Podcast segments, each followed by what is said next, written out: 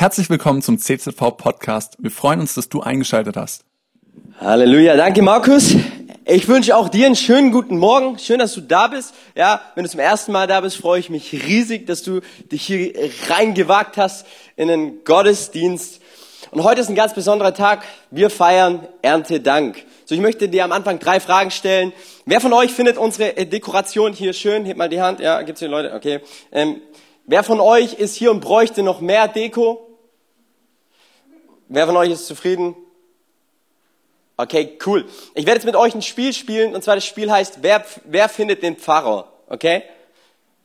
Wer findet ihn? Schon gesehen? Ja. Schon gesehen? Ja, okay. Ich dachte mir so, hey, wenn der sich jetzt noch grün anziehen würde, der würde gut als Deko durchgehen. Ähm, okay, ich habe ein zweites Bild für euch. Wie, wie, wie findet ihr den? War ich auch ganz cool. So, so Palmgarten, Tropical Island. Ähm, gute Luft, ja, der wird richtig gut äh, predigen können. So, ihr stellt also fest, zu Erntedank, da lässt die Kirche, beziehungsweise die Menschen, die in der Kirche sind, die lassen da ihre ganze Kreativität ähm, raus. Ich möchte mit euch so ein bisschen darüber sprechen, hey, was ist eigentlich Erntedank? Was hat Erntedank mit unserem Leben zu tun? Und im Verlauf der Predigt werden wir uns das auch aus der jüdischen Perspektive so ein bisschen anschauen. So, wenn wir vorwiegend in unsere junge Gesellschaft schauen, äh, dann sind Verben wie säen und ernten eher Fremdwörter. Okay, also ich habe jetzt keinen Freund, der zu mir sagt, Nani, lass uns heute aufs Feld rausgehen. Lass uns säen. Und lass uns ernten.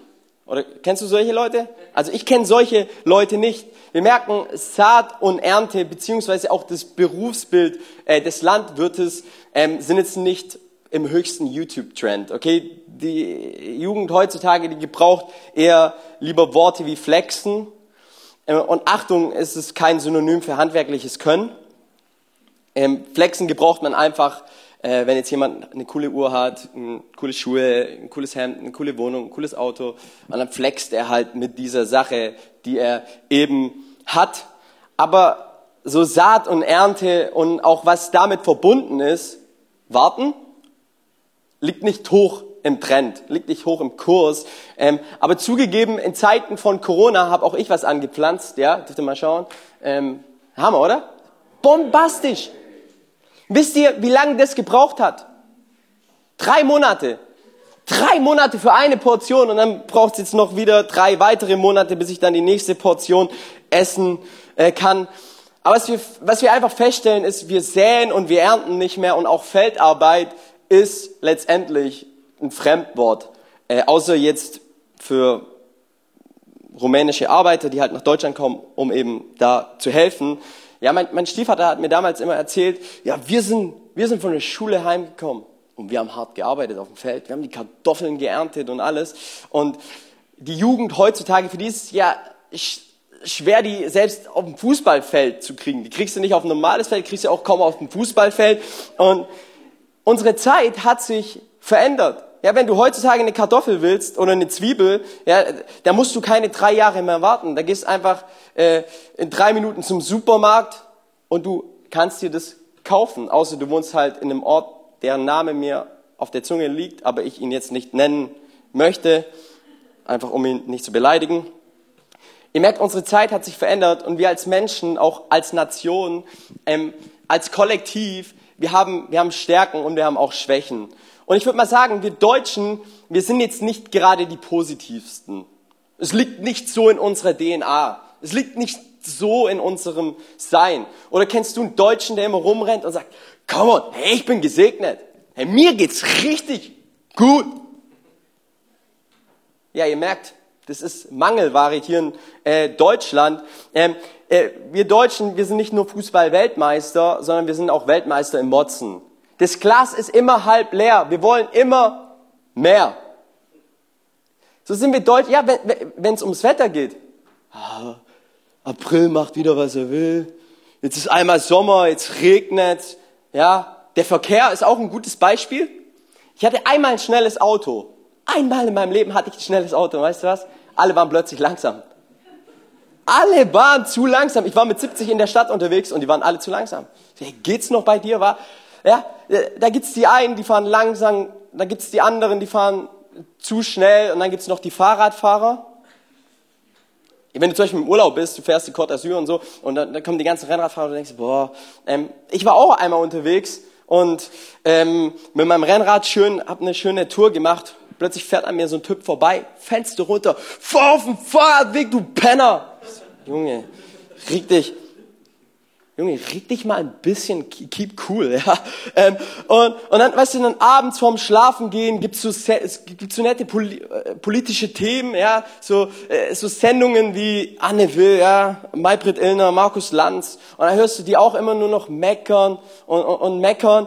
Und so, jetzt ey, so gefühlt unser ganzer Tag ist gefüllt mit Undankbarkeit, obwohl wir eigentlich, ja, ganz gut dastehen jetzt hier in, in Deutschland. Und ich habe mich so gefragt, hey, warum gibt es eigentlich, warum gibt es zur Ernte Dank, so diesen Tag, wo wir uns zurückerinnern an das äh, einfach auch, was Gott Gutes ähm, tut. Ähm, und davor ganz kurz zwei Punkte. Ich glaube, wir Menschen, wir tendieren in zwei Richtungen oder zu zwei Richtungen. Die erste Richtung ist, ähm, wir Menschen vergessen gern Dinge, die gut sind. Oft vergessen wir einfach, dass wir ein Dach über dem Haus haben.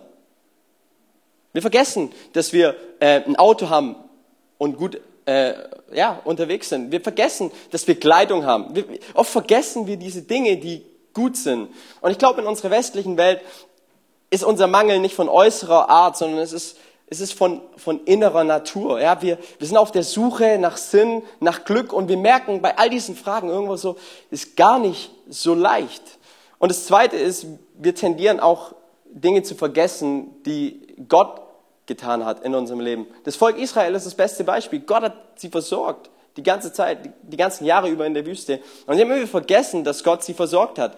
Oder wenn wir äh, ins Lukas-Evangelium schauen, da werden, von, da werden zehn Aussätzige von Jesus geheilt und nur einer kommt zurück, um sich bei Jesus zu bedanken für die Heilung.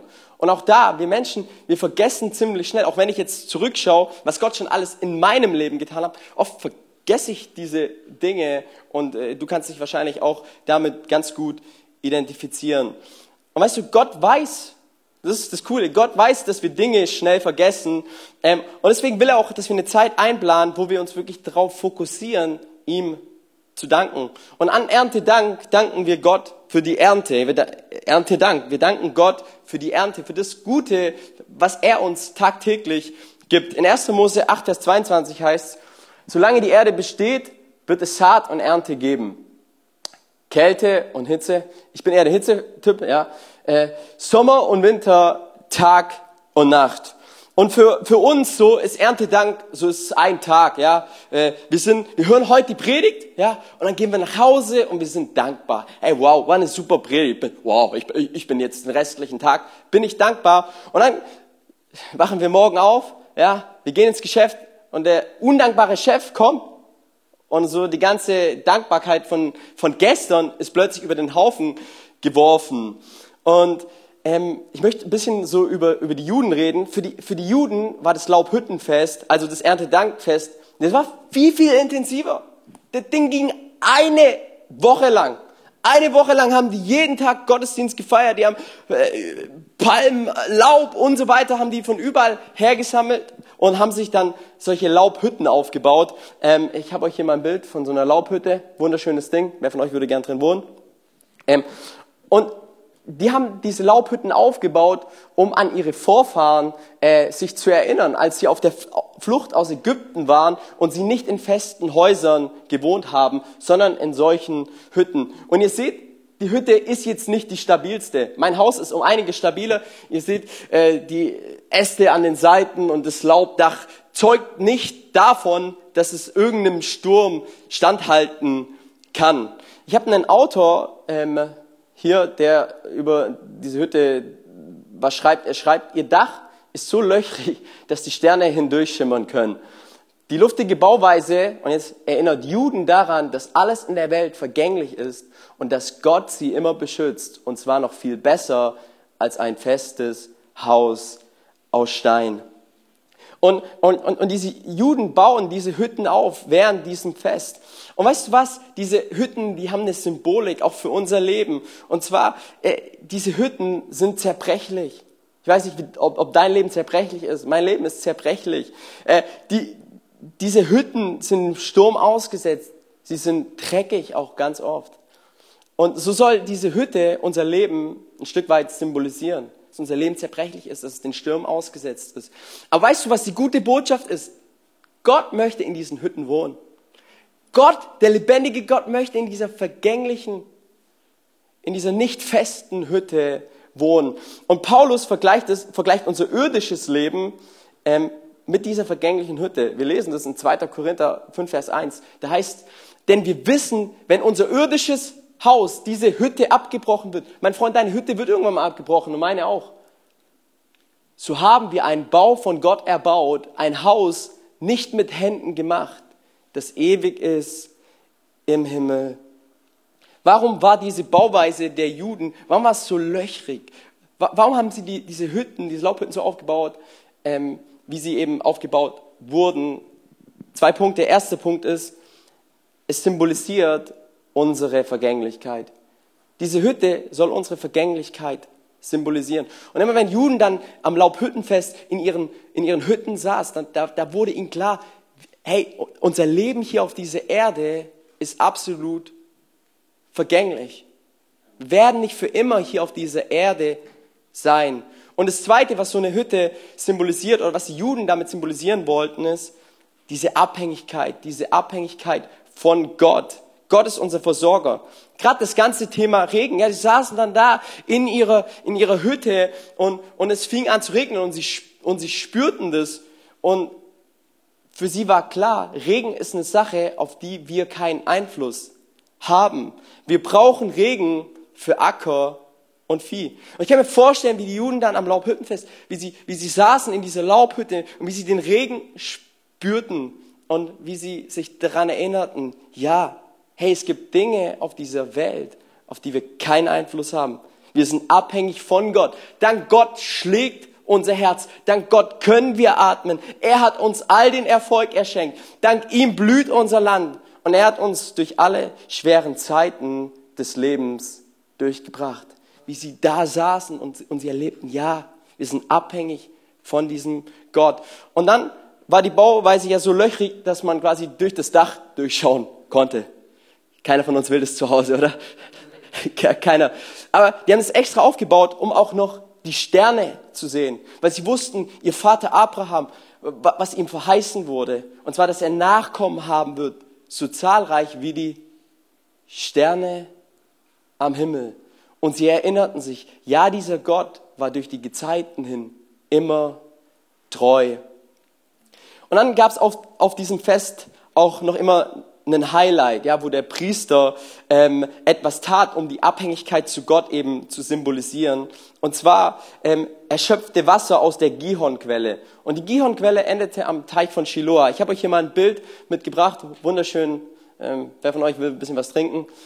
Ja, niemand. Ähm, und der Priester schöpft jetzt aus dieser Quelle und es gibt was Besonderes an dieser Quelle. Und zwar diese Quelle ist die einzige ganzjährige Quelle, die, Jerusalem mit Wasser versorgt. Okay?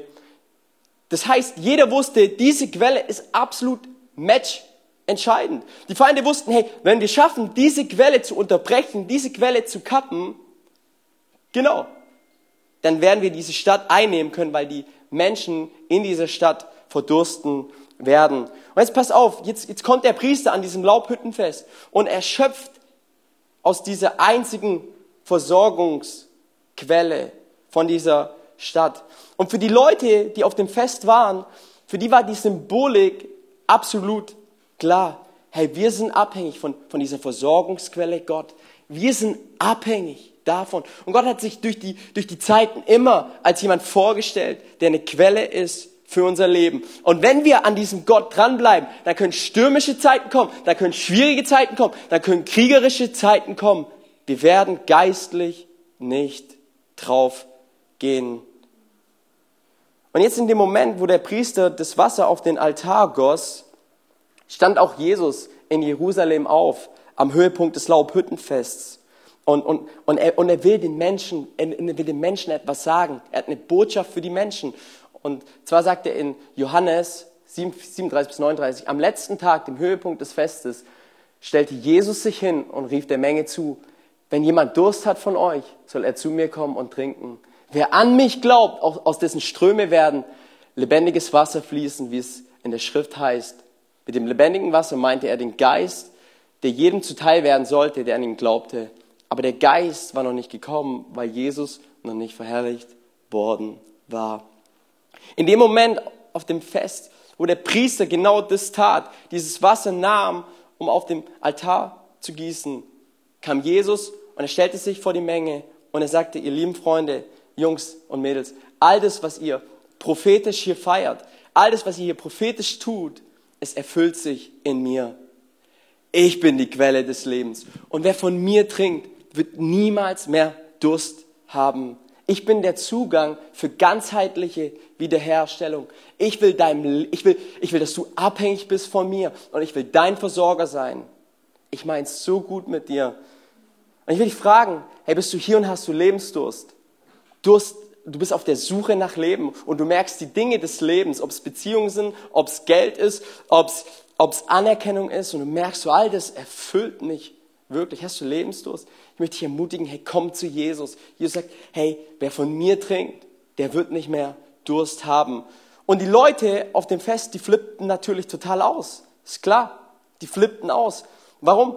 Weil, weil Jesus sagte damit, hey, ich bin nicht nur irgendeine Quelle, nicht nur irgendein Weg, nicht nur irgendeine Form von Religiosität, sondern ich bin das Leben, ich bin die Quelle, ich bin der Weg und es gibt keinen anderen Weg, es sei denn durch mich. Und die einen glaubten und die anderen sagten, hey, das ist jemand, der Gott lästert. Was Jesus damit eigentlich gesagt hat, er hat gesagt, hey, ich bin Gott und nur bei mir gibt es wahres Leben. Und das glauben wir zutiefst, dass es nur bei Jesus allein das wahre Leben gibt. weißt du, die Juden, sie feiern dieses Erntedankfest, dieses Laubhüttenfest, einfach um ihre tiefe Dankbarkeit gegenüber Gott zum Ausdruck zu bringen. Ja, sie symbolisieren, dass ihr Leben hier auf dieser Erde vergänglich ist und dass es Dinge gibt, auf die wir keinen Einfluss haben. Und jetzt fragst du dich vielleicht, hey Nanni, was möchtest du mir heute mit der Predigt sagen? Nanni, was ist deine Message? Soll ich jetzt, soll ich jetzt nach Hause gehen? Soll ich mir eine Laubhütte aufbauen und eine Woche drin wohnen? Die Rangers sagen alle Amen. Also Rangers sind Pfadfinder, falls du es noch nicht wusstest. Hey, Nanni, wo sind meine drei Punkte? Wo, wo ist die Applikation? Was soll ich tun? Und was ich dir sagen möchte ist, ich glaube, Dankbarkeit ist viel mehr als nur, dass ich einen Tag irgendwie in meinem Leben dankbar bin. Ich gehe jetzt nach Hause und ich bin irgendwie dankbar, ja, für das, was ich halt habe und so weiter. Ich glaube, echte Dankbarkeit, und jetzt wird es brutal herausfordernd für mich, aber auch für dich. Ich glaube, echte Dankbarkeit wird dann sichtbar, wenn ich eigentlich gar keinen Grund habe, dankbar zu sein, aber ich mich trotzdem entscheide, dankbar zu sein, weil ich, vertraue da, weil ich darauf vertraue, dass es einen Gott gibt, der tatsächlich es gut meint mit meinem Leben. Echte Dankbarkeit gründet sich nicht auf meinen guten oder schlechten Umstand, sondern auf einem guten Gott. Ich glaube, das ist echte Dankbarkeit.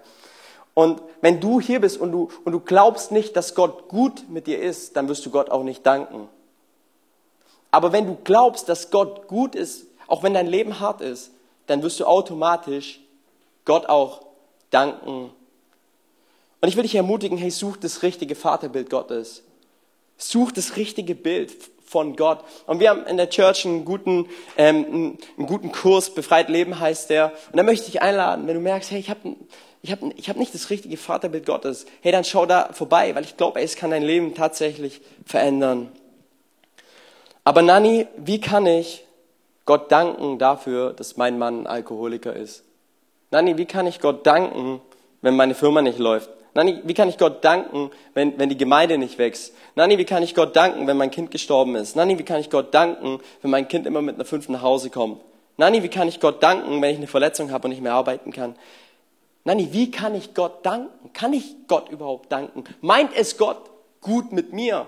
Oder meint es Gott nicht gut mit mir aufgrund von meinem Umstand? Nani, wie ist es? Weißt du, ich glaube, was ich auch von der Bibel her sehe, Gott, Gott beschützt uns nicht vor schlechten Umständen. Ähm, aber Gott nutzt ganz oft das vermeintlich Schlechte und Böse, um darin seine ganze Kraft und Herrlichkeit zu offenbaren. Ähm, in, der, in der Bibel gibt es eine Geschichte, und zwar von Josef. Ähm, Josef wurde bösartig von seinen, von seinen Brüdern in die Sklaverei nach Ägypten verkauft. Okay? Die Brüder meinten es überhaupt nicht gut mit ihm. Sie haben ihn verkauft in die Sklaverei nach Ägypten. Und dort in Ägypten fängt er an, aufzusteigen beim Pharao. Er arbeitete hart. Und nach zwölf Jahren regierte er dort mit. Und in, der, in dieser ganzen Zeit ähm, entstand dann in seiner Heimat eine schwere Hungersnot. Und seine Brüder, die ihn damals bösartig verkauft haben nach Ägypten, sie kommen plötzlich nach Ägypten, um bei ihm Nahrung zu kaufen, weil sie hatten, sie hatten keine Nahrung im Land. Aber sie wussten nicht, dass, dass, dass sie bei ihrem Bruder Nahrung kaufen, der, den sie quasi nach Ägypten in die Sklaverei verkauft haben. Und dann heißt es hier in 1. Mose 45, 4 bis 8, ähm, er stellt sich den, seinen Brüdern vor, hey ihr lieben Brüder, ich bin Josef, sagte er zu seinen Brüdern, lebt mein Vater noch? Doch seine Brüder waren fassungslos und brachten kein Wort heraus. Kommt her zu mir, sagte er sie, sagte er.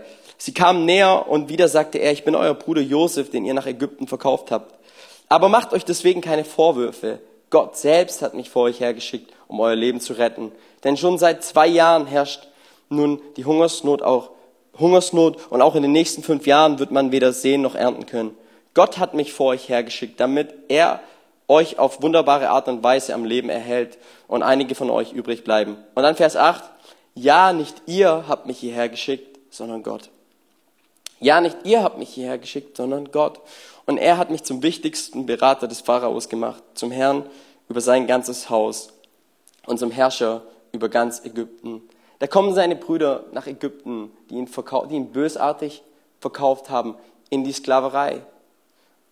Und sie begegnen jetzt ihrem Bruder, ihrem Bruder Josef. Und was sagt Josef? Er sagt zu ihnen, hey, Gott hat mich hierher gesandt. Es war nicht ihr, sondern es war Gott.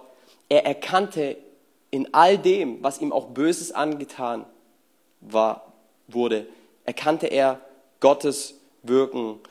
Gott gebrauchte, was, was vom, vom Motiv rein böse war, zum Segen für andere. Und ich möchte dich, ich möchte dich herausfordern. Sag Gott Danke, auch wenn du dich nicht danach fühlst, ihm Danke zu sagen. Im Vertrauen darauf, dass er es gut mit deinem Leben meint. Und hier an dem Punkt wird es tatsächlich für unser Leben herausfordernd. Warum, warum sollte ich Gott danken für eine Situation, die schlecht ist? Fang mal an, das zu machen und du wirst merken, es wird dein Leben verändern, weil du plötzlich eine andere Perspektive bekommst. Und in dieser vergänglichen Hütte, in der wir alle drin hocken, möchte er die Quelle deines Lebens sein. Er möchte der Versorger deines Lebens sein. Er möchte derjenige sein, von dem du abhängig bist. Und Dankbarkeit ist nicht nur, ich bin einmal am Tag irgendwie dankbar, sondern es ist eine Entscheidung, Gott zu danken, auch wenn der Umstand es nicht zulässt. Und warum ist Gott gut? Warum ist Gott gut? In Johannes 3, Vers 16 heißt denn so sehr hat Gott die Welt geliebt, dass er seinen eingeborenen Sohn gab, damit jeder, der an ihn glaubt, nicht verloren geht, sondern das ewige Leben hat. Ey, Jesus hat dich so sehr lieb. Er kam, Gott selber kam in Jesus auf diese Erde, ist am Kreuz für deine Schuld, für deine Sünde, für all die Fehler, die du getan hast, ist er gestorben, stellvertretend für dich. Du hättest eigentlich da hängen müssen, aus Liebe. Und er sagt, hey, ich habe dich so lieb, ich will, dass du lebst. Und sind wir mal ehrlich,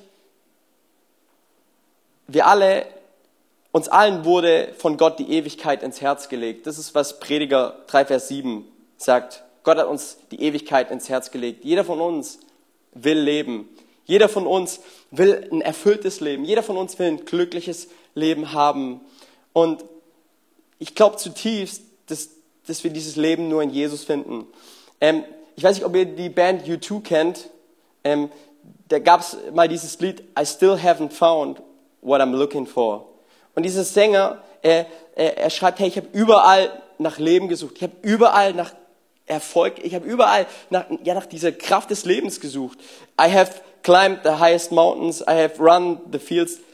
Und dann kommt er zum Chorus, but I still haven't found what I'm looking for. I, but I'm still haven't found what I'm looking for.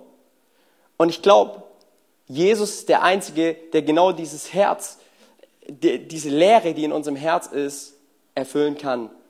Ich habe mich äh, vor zwei Wochen zu Hause ausgeschlossen. Und äh, das war echt eine heftige Story. Ich war dann draußen, saß da mit, mein, mit meiner Jogginghose auf der, auf der Treppe und ich dachte mir so, boah, nee, was soll ich jetzt machen? Ich habe keinen Ersatzschlüssel, ich habe keinen deponiert und so. Und habe dann gegoogelt nach Schlüsseldienst und ich habe so gemerkt, boah, die bescheißen und ähm, das, könnte, das könnte sehr teuer werden und alles, meine Güte. Und habe den aber dann trotzdem angerufen, weil ich nicht wusste, was ich äh, machen soll kam dann auch in 20 Minuten, ja, kam so ein Russe rein, so, kein Problem. Ich so, bin mal gespannt, ob das kein Problem für dich wird, weil ich habe echt eine besondere Sicherheitstüre. Ähm, fünf Minuten gingen vorbei, plötzlich der Schweißtropfen kam bei dem. Und? Hm, könnte doch ein bisschen länger dauern. Zehn Minuten gehen vorbei, noch mehr Schweißtropfen. Und irgendwann so, hey, das kann doch nicht sein ich krieg, ich krieg diese Türe nicht auf. Ich habe schon 100 Türen aufgekriegt. Warum kriege ich diese Türe nicht auf? Ja, äh, und und das, das ging dann so weiter, ja, ungefähr, würde ich mal sagen, eine halbe Stunde. Ja, dann kamen auch noch meine ganzen Nachbarn dazu und alles und haben mich ausgelacht, haben schon gesagt, hey, du kannst bei mir pennen und so. Ich so, ja, alles, alles klar. Und dann kam ich irgendwann mal auf die glorreiche Idee, meinen, meinen Vermieter anzurufen der hatte dann tatsächlich noch einen Schlüssel. Ich war voll dankbar, weil die haben mir schon die Worst-Case-Szenarios ähm, ausgemalt. Ich soll Scheibe einschlagen, äh, Türe kaputt machen. Und der Russe war dann halt auch immer an dem Punkt, hey, ich flex dir auf. Ich flex dir auf. Ich, ich mach dir auf. So, ich nein, du machst die nicht auf, die kostet 1000 Euro, diese Türe. Ähm, der wollte es aber immer aufmachen. Und irgendwann standen wir dann alle so im Flur, im Kreis und so. Und ich habe dann zu dem Schlüsseldienst gesagt, hey, Sie können gehen. Vielen Dank. ähm, voll krass, bis heute kam keine Rechnung.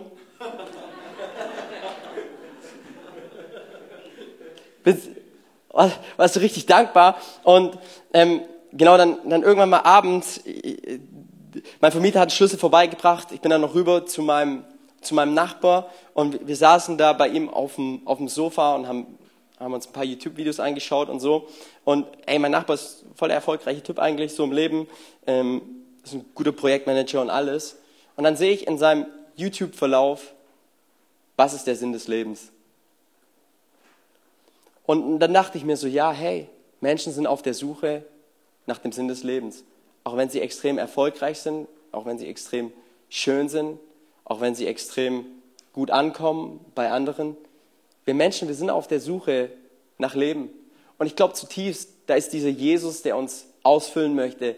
Da ist dieser Jesus, der, der die Quelle unseres Lebens sein möchte, der dir begegnen möchte, dieser Gott, der dich so sehr lieb hat. Und wenn du merkst, hey, dass du auf der Suche bist nach Leben und du sagst, hey, ich, ich, ich weiß nicht so recht, wo ich suchen soll. Und ich bin mir auch nicht so richtig sicher mit diesem Gott, von, von dem du da redest.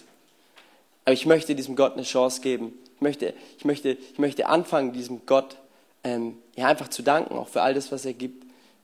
Wenn du das bist, ich möchte einfach ein Gebet sprechen. Du darfst Gebet in deinem Herzen mitsprechen.